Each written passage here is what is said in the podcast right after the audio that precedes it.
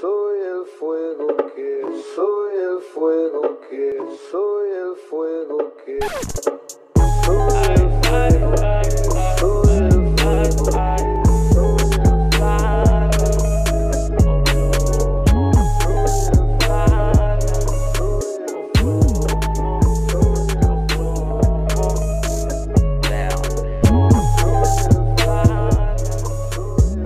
Bonjour, moi c'est Rebecca. J'ai 27 ans, je suis journaliste à Paris, ma mère est malgache, mon père, fils d'immigrés espagnols.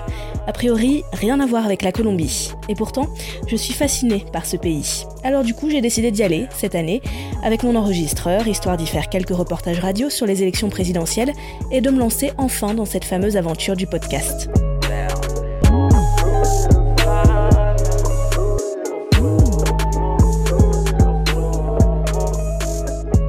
Les berracas, ces femmes braves, fortes, courageuses en Colombie.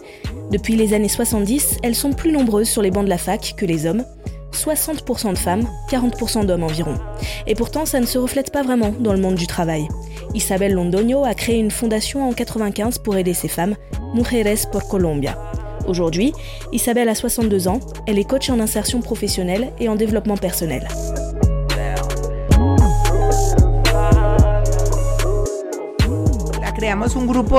Lorsque nous avons créé cette fondation, nous étions un groupe de femmes jeunes sur le marché du travail et notre inquiétude portait surtout sur le fait que les femmes sont entrées massivement dans le système d'éducation en Colombie. Depuis la fin des années 90, la population dans les universités est principalement féminine. En Colombie, il y a quasiment 60% de femmes universitaires, mais ces chiffres ne se reflétaient pas sur le marché du travail. Oui, nous avons acquis une éducation, mais nous n'avons pas de travail pour autant. Nous avons rencontré beaucoup de désespoir et une frustration chez ces femmes, mais aussi une grande résistance des entreprises à les laisser travailler. Nous avons donc créé une organisation pour faciliter la participation des femmes dans la société, et en particulier les femmes éduquées. Nous les aidons à trouver du travail ou créer leur propre entreprise. Mais il s'agit également de la participation politique, parce que si les femmes sont éduquées, mais qu'elles ne participent pas à la politique, ça ne sert à rien. Il a fallu avant tout envoyer les filles à l'école. Mais ça n'a pas été le plus compliqué d'après Isabelle Londoño.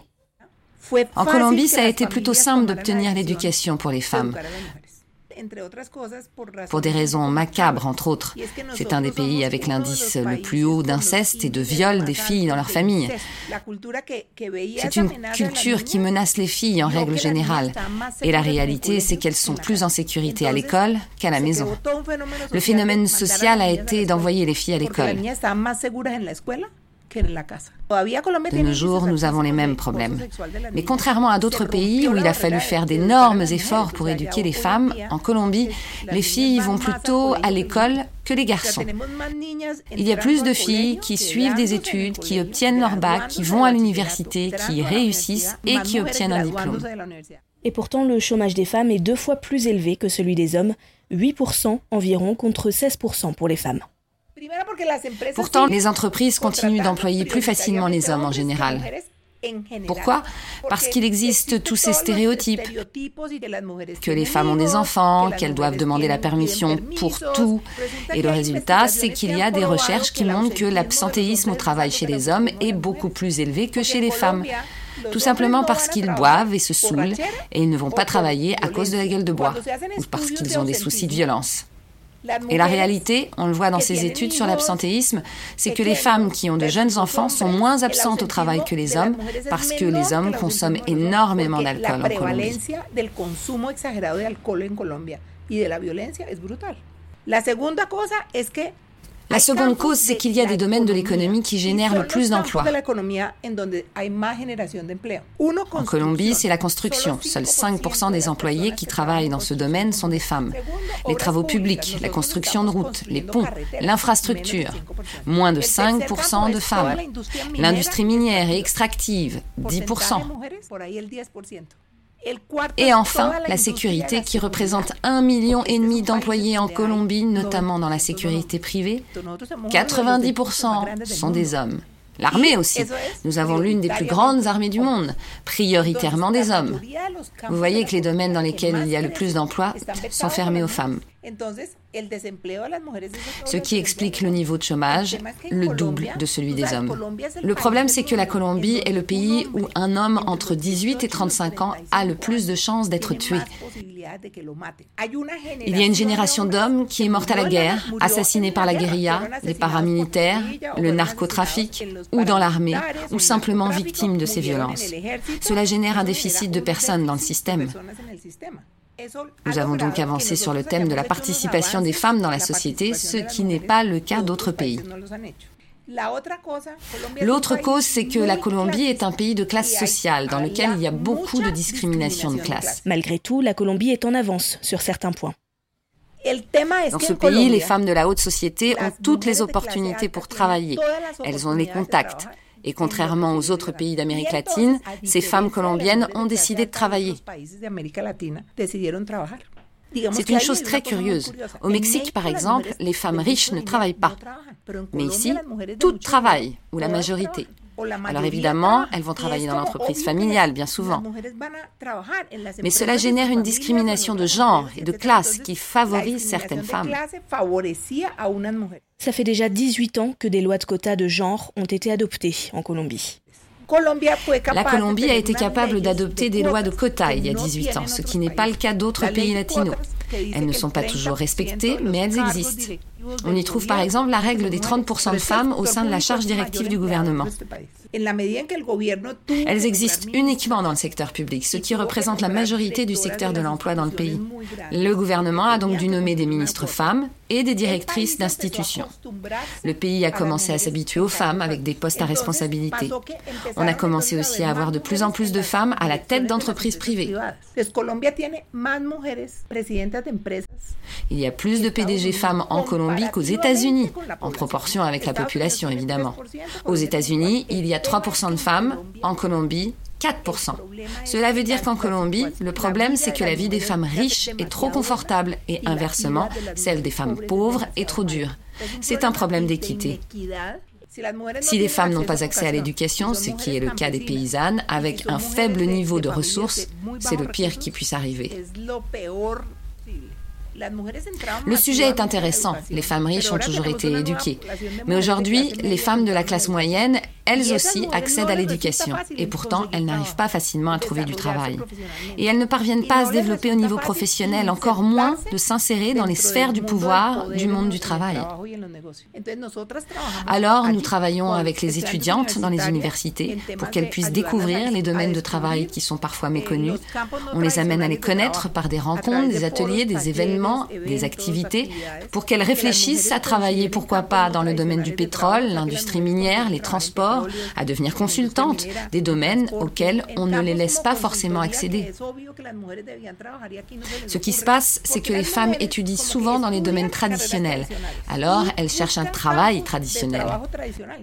Du coup, on essaie d'orienter les femmes vers l'ingénierie, par exemple, ou les domaines technologiques. Nous commençons le travail depuis le lycée, parce que ce qui se passe en Colombie, c'est que les femmes étudient à l'université, mais étudient en priorité des carrières féminines. Elles veulent devenir infirmières, psychologues, travailleuses sociales, professeurs des écoles. Alors que dans les années 80, les femmes ont commencé à étudier le droit, les sciences économiques. Et aujourd'hui, il y a plus de femmes que d'hommes dans les facs de droit ou de sciences éco. Pourtant, il y a très peu de femmes dans la fac d'ingénierie. Tous ces secteurs industriels sont fermés. On pousse donc les femmes à aller vers ces secteurs dans lesquels il y a le plus d'emplois dans le pays et dans lesquels la rémunération est la meilleure. On les aide à assister à des congrès pour rencontrer les bonnes personnes afin que leur carrière démarre, afin qu'elles puissent accéder au pouvoir. Et nous sensibilisons les femmes qui y sont déjà parvenues à soutenir et appuyer ces femmes qui essaient encore. Nous essayons de les connecter de façon intergénérationnelle entre classes sociales. Depuis toutes ces années, nous travaillons avec des femmes de 14 à 65 ans et je crois que nous avons réussi à les sensibiliser au thème du genre. Il y a une certaine résistance et certaines femmes disent je ne suis pas féministe parce qu'il y a une connotation très négative à ce terme ici. Nous avons réussi à construire une organisation très solide dans les secteurs de l'économie. Nous avons réussi à augmenter le nombre de femmes qui travaillent dans les secteurs dits non traditionnels. Et les femmes sont de plus en plus nombreuses à se tourner vers ce type de carrière. C'est notre contribution la plus grande. Il faut que ce pays se rende compte de sa grande richesse. Un pays où les femmes sont éduquées est un pays qui a le plus de possibilités de se développer et devenir prospère. Alors mettons-nous réellement à travailler dans tous ces domaines qui nous sont encore fermés dans ce pays. Je crois que c'est une préoccupation plus grande. Les femmes y sont plus sensibles aujourd'hui à l'importance de prendre des décisions, d'ouvrir des espaces pour elles. Ici, il y a une masse de gens progressistes qui veulent augmenter la diversité, améliorer les droits humains. Il y a encore un groupe de personnes qui sont en retard et qui sont malheureusement au pouvoir, qui veulent conserver les choses telles qu'elles sont aujourd'hui. Il faut donc pousser les femmes elles-mêmes à vouloir changer les choses et éviter que, faute de sensibilité, le pays reste en déséquilibre. Les femmes doivent faire partie de la force de changement. Pour ça, il faut travailler avec elles, pour qu'elles veuillent réussir, avoir plus d'argent, plus de pouvoir. Mais pour ça, il faut qu'elles le veuillent. Aujourd'hui, les mentalités changent. L'auto-estime, la confiance en soi, la sensation de compétence des femmes est en train d'augmenter. Parce que cela ne sert à rien si elles n'y croient pas elles-mêmes. Des fois, ça arrive encore, parce qu'on véhicule toujours l'idée que les femmes ont peur, qu'elles veulent rester protégées par leur famille, qu'elles ne se bougent pas, qu'elles ne voyagent pas, qu'elles ne prennent pas de risques. Et pour faire partie de l'armée, par exemple, il faut prendre des risques, aller dans le monde entier. C'est en cela que nous les aidons. Une femme qui étudie pour rentrer dans l'armée, par exemple, nous la soutenons pour qu'elle voyage, à aller dans des conférences pour les femmes, pour qu'elles apprennent à voyager seules notamment. La Colombie est un pays très fermé. Alors l'une des choses qui se passe, c'est que les femmes doivent se rendre compte de toutes les autres manières d'exister dans le monde, qu'elles aient des modèles positifs de leaders féminins. Un modèle, c'est ce que Natalia Hernandez essaye d'être. Cette jeune femme de 30 ans est mathématicienne de formation, prof de maths à l'université de Barranquilla sur la côte caraïbe, en Colombie. Les maths, ça a toujours été quelque chose qui me plaît depuis que je suis toute petite. Ça me vient de mon grand-père, ma mère et même ma grand-mère, même si elle a toujours dit qu'elle n'était pas bonne, ce qui en réalité était le cas. Mon père aussi est très bon avec les chiffres. Il est commerçant, il a l'habitude. Mon frère également, il est administrateur d'entreprise. On va dire qu'on est une famille de matheux. Et quand j'ai décidé d'étudier les maths, j'étais en classe de biologie étrangement. On était en train de travailler sur le virus du VIH qui produit le sida.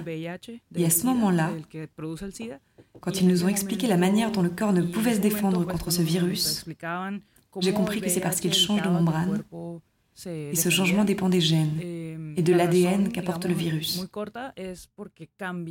J'avais 16 ans à l'époque et je me suis dit qu'il devait y avoir une explication numérique, que les maths pouvaient aider à expliquer ce phénomène. J'étais persuadée que les maths avaient un rapport avec ça et que ça devait être l'objectif de ma vie professionnelle.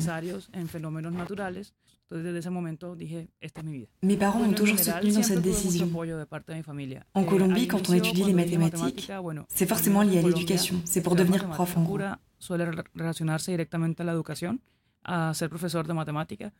Mais je cherchais autre chose, plus lié à la recherche. J'ai commencé à étudier l'énergie électronique, mais je sentais que ce n'était pas ma voie.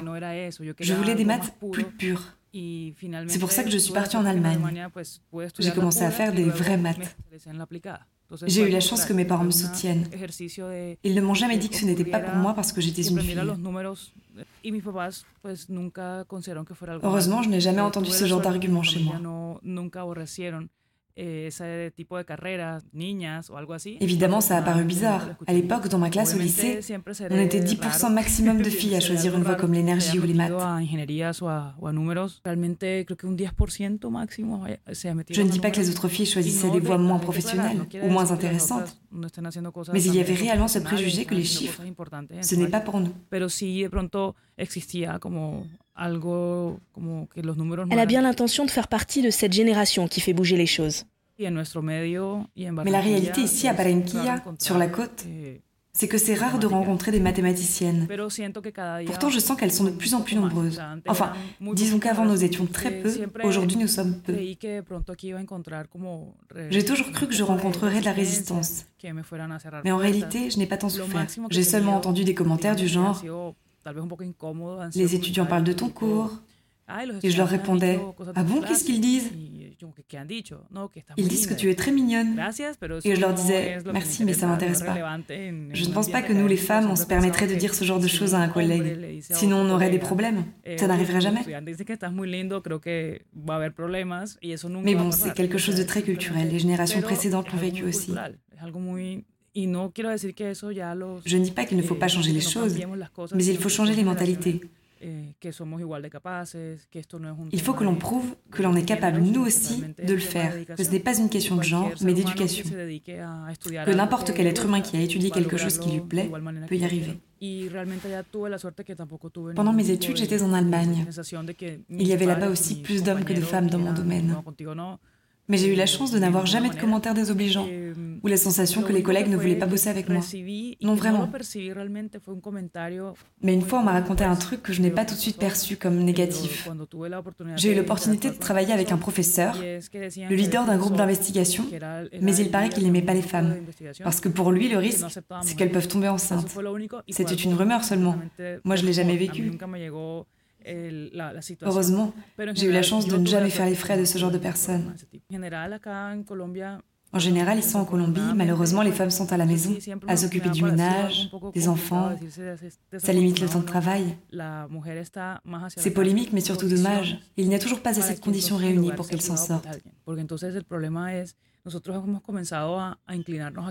Nous, les femmes de la nouvelle génération, on fait changer les choses. On pense qu'on peut travailler et la façon dont ça se passe à la maison peut changer. Le père aussi peut s'occuper des enfants. Bien souvent, les gens pensent que si la mère va travailler et le père aussi, alors qui va s'occuper des enfants? Ils se demandent comment on va faire. C'est toute une mentalité qu'il faut changer. Il faut leur faire comprendre que garder les enfants, laver la maison, ce sont des tâches qui peuvent et doivent être partagées. Ce sont des choses qui doivent être améliorées. En tout cas, chez moi, on vit vraiment en harmonie avec mon mari. On partage tout. On s'occupe tous les deux de la maison, on lave, on fait la lessive, la vaisselle. On n'a pas encore d'enfants, mais il dit tout le temps que le jour où on en aura, c'est lui qui restera à la maison pour s'en occuper. Même si je sais très bien qu'il adore son travail. Il est ingénieur du système. On a une bonne équipe dans le fond. J'ai toujours senti que les choses étaient en ma faveur. Ici, par exemple, le recteur académique est très intéressé par le phénomène de genre dans le domaine des sciences. À l'époque, il n'y avait pas de mathématiciennes, ça n'existait pas. Mais aujourd'hui, les femmes se lancent dans les maths, la physique, la chimie, les sciences dures.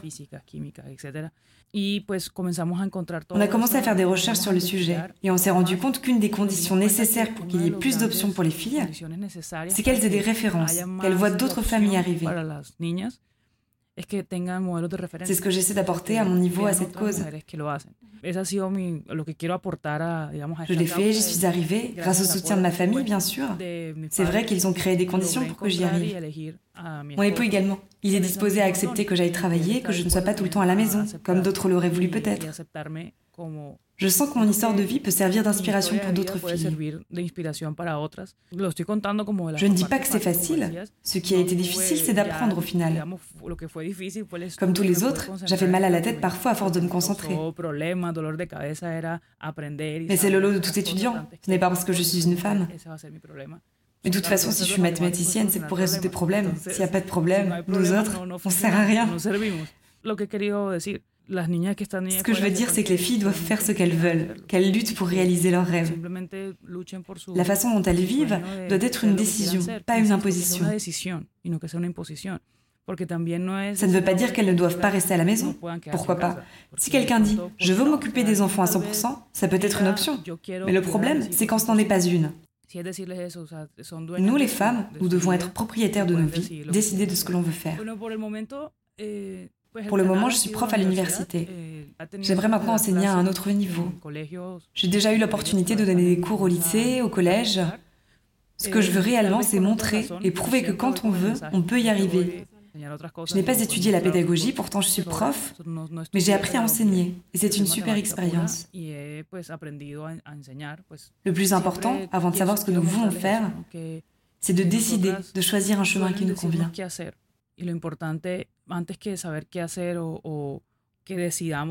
Je me suis retrouvée face à des filles qui aimaient les chiffres, mais qui ne voulaient pas en faire un métier, parce que ça ne correspond pas à l'idéal qu'ont prévu leurs parents pour elles, ou à ce qu'on leur a inculqué. Elle préfère se tourner vers la psychologie, ce genre d'études, quelque chose de plus littéraire, plus féminin, même si elles aiment les chiffres. C'est une conception qu'elles ont du mal à imaginer. Ces cas ne sont pas rares, j'en ai rencontré beaucoup. Elles me disent que leur famille n'accepte pas qu'en tant que femme, elles se lancent dans ce genre de carrière. Leur famille, mais aussi leurs copains. C'est incroyable, parfois ils cachent leurs livres, leur matériel de travail. Elles doivent se cacher pour apprendre. Je me dis que si elles me voient comme professeure, mathématicienne, elles peuvent changer d'avis. Et malheureusement, en Colombie, dans une famille où il y a plusieurs frères et sœurs, ce sont souvent les hommes en premier qui vont à l'université, surtout quand la famille est pauvre. Les femmes, elles, cherchent un mari. Elles sont moins importantes. On en est encore là. C'est quelque chose de générationnel. Il y a plusieurs facteurs dans ce pays qui jouent. Le manque d'argent, certes, mais pas seulement. Parce que même dans les familles avec plus de moyens, c'est pareil. Les femmes auxquelles on donne cet unique rôle de se marier et s'occuper des enfants sont les mêmes qui travaillent comme femmes de ménage pour ramener de l'argent au foyer. Elles travaillent souvent loin de là où elles habitent, car elles vivent en dehors des villes, où les loyers sont chers. Elles vivent dans des villages proches, mais ça implique parfois qu'elles dorment dans la maison de leur employeur. Ce qui signifie que les enfants restent seuls à la maison, avec le père qui ne fait rien. La dynamique de ce genre de famille est très différente. Mais cette vision complètement machiste ne change pas, parce qu'au final, c'est toujours pareil. C'est la mère qui doit tout faire. Il y a réellement beaucoup à faire dans ce pays pour changer ça. Par exemple, une collègue professeure me racontait une expérience qui a été faite à Bogota. On a offert une machine à laver à plusieurs familles qui n'en avaient pas. Ce qui veut dire que la mère lave le linge à la main, ce qui prend un temps fou dans la semaine. Mais la condition pour obtenir cette machine, c'est que le père de famille seulement l'utilise. Après six ans, la dynamique dans la maison a complètement changé. Le père est devenu un expert de la lessive, il a appris à la réparer car elle se détériore avec le temps, et surtout, ça a permis de dégager du temps pour la mère. Elle en a profité pour étudier, faire différentes choses pour lesquelles elle n'avait pas de temps avant. C'est un exercice très intéressant. C'est une manière de changer les mentalités, vous voyez. Cette expérience a été financée par l'entreprise qui vend les machines à laver, par exemple. Ici, il faut savoir que les entreprises doivent payer un impôt de responsabilité civile. Et pourquoi pas le faire à travers ce type de projet social? Ce serait une manière de combiner deux choses utiles. Ça montre aussi qu'il y a des initiatives dans le pays. Mais bien souvent, on n'en entend pas beaucoup parler. Et il y en a encore trop peu. Mais je pense que même si le changement n'est pas encore radical, il y a quand même un changement grâce à la nouvelle génération. C'est encore lent, mais on y arrive.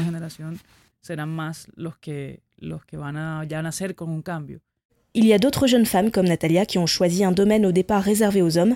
Laura a 26 ans. Elle termine aujourd'hui ses études d'ingénieur pétrolier. J'ai eu mon bac à Casabianca, puis je suis allée à Bogota. Mes deux dernières années de lycée, je les ai faites là-bas. Mes parents cherchaient la meilleure éducation pour moi. Ils m'ont inculqué à continuer mes études. J'ai eu leur soutien pour prendre cette décision. C'était à moi de choisir ce que je voulais faire. Au début, je pensais à la médecine, mais finalement, j'ai choisi une autre voie. C'est quelque chose d'assez curieux, mais je me souviens avoir entendu parler d'ingénierie en pétrole et qu'on pouvait voyager, tout ça. Et ça a vraiment attiré mon attention. Je me suis dit, pourquoi pas moi? Moi aussi, je veux voyager de par le monde, découvrir, connaître d'autres gens, d'autres cultures. Voilà pourquoi je me suis intéressée à ça. J'ai voulu en savoir plus dans quelle matière je devais assurer à l'université. Je me souviens que quand je disais que je voulais étudier l'ingénierie, la première question qu'on me posait c'était T'es bien certaine qu'en tant que femme, tu veux choisir cette carrière? Parce que si tu veux des enfants et fonder une famille, tu ne pourras pas avec ce métier. C'est impossible. Ce sont les premières questions que mon entourage a commencé à avoir aussi. Alors bien sûr, je me suis remise en question. Mais finalement, je me suis dit que j'adorerais cette vie. Travailler dans l'un des domaines les plus demandés au monde, le pétrole. Quelque chose d'utile qu'on utilise au quotidien. Alors finalement, j'ai choisi cette vie. J'ai choisi de ne pas suivre les standards classiques pour être acceptée en tant que femme dans la société.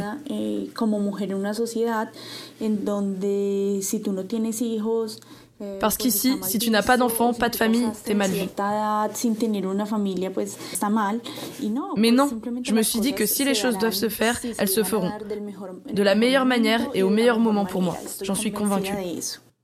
On ne peut pas dire que Laura ait choisi une carrière dont les portes lui soient grandes ouvertes en Colombie, mais elle s'en sort. Du coup, j'ai commencé à étudier à l'université. Il y avait vraiment peu de femmes, surtout dans le domaine du pétrole. On est vraiment une minorité. Il y a même certains professeurs qui réalisaient des cours avec des sujets spécifiquement réservés aux hommes, à ceux qui avaient de l'expérience dans le domaine. Par exemple, quand on parle généralement de plateforme continentale, on travaille près de 20 jours sans discontinuité et on a ensuite 10 jours de repos. Cela implique d'être totalement coupé de la société. Là, tu vis constamment pour ton métier dans le domaine pétrolier. Tu ne peux pas sortir car l'accès est très compliqué. Et quand on travaille en offshore dans des plateformes marines, les tours sont plus longs parce que les transports sont compliqués et cela demande du temps et de l'argent. Alors on travaille plus longtemps encore. Mais c'est pas une excuse pour définir le fait que ce soit un travail masculin ou féminin pour moi.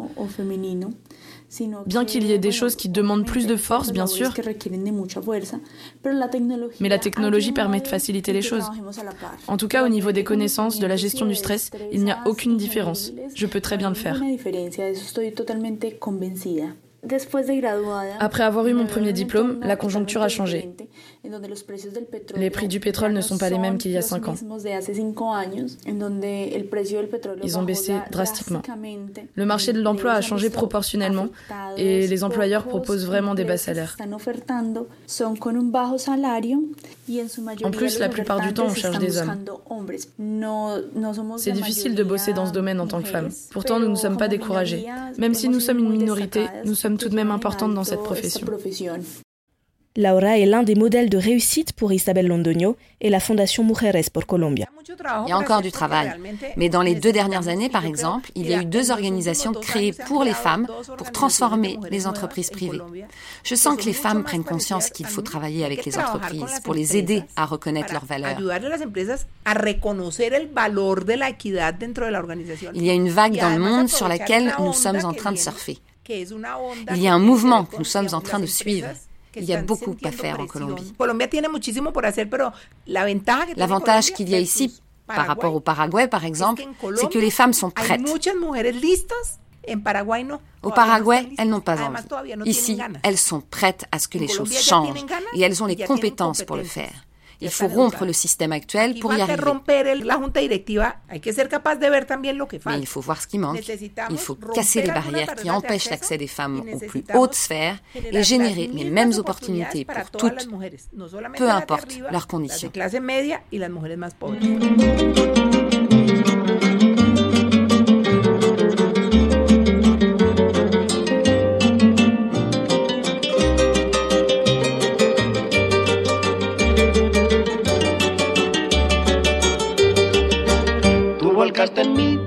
Desamor que había en tu pecho. sin imaginar que a mi corazón lo hiciste sufrir. Ya me marcharé sin decirte adiós, todo está deshecho. Y me resignaré, pero tú pagarás lo que has hecho de mí. Tú volcaste en mí todo el desamor que había en tu pecho, sin imaginar.